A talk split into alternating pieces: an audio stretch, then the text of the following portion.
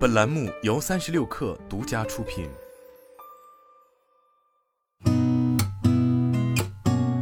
八点一刻，听互联网圈的新鲜事儿。今天是二零二二年十一月十五号，周二，早，我是金盛。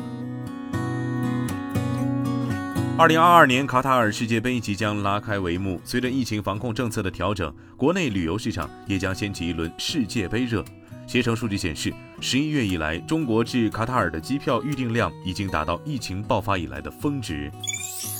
据国家广播电视总局官微，有网友提问。最近网上说广电总局直属管委会在开展五 G 主播扶持计划，招聘主播，请问是真的吗？国家广播电视总局公开答复：国家广播电视总局未设有直属管委会这个机构，也从未开展五 G 主播扶持计划。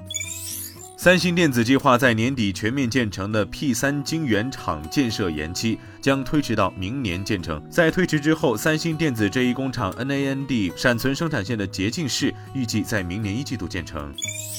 诺基亚官网消息显示，公司现已完成2022年2月宣布的第一阶段股票回购计划。在2022年2月14号至2022年11月11号期间，诺基亚以每股平均约四点六九欧元价格回购了六千三百九十六点三六万股公司股票。回购的目的是通过减资优化诺基亚的资本结构。诺基亚公司董事会将另行决定回购股份的注销事宜。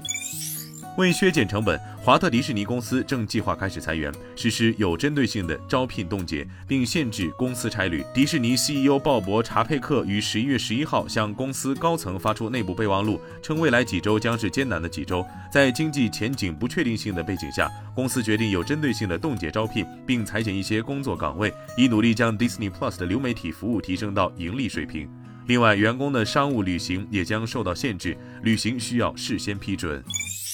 索尼二零二四年度将在泰国建设半导体新工厂，主要制造用于辅助汽车驾驶等的半导体，将把泰国的生产规模增加七成。索尼将在日本完成在主要零部件晶圆上制造电路的前工序，然后在人工费低的泰国加工成最终产品，出口到全世界。集团旗下半导体业务公司索尼半导体解决方案将投资约一百亿日元，在泰国中部生产基地内建设新厂房，现已开工建设，将于二零二四年度投产。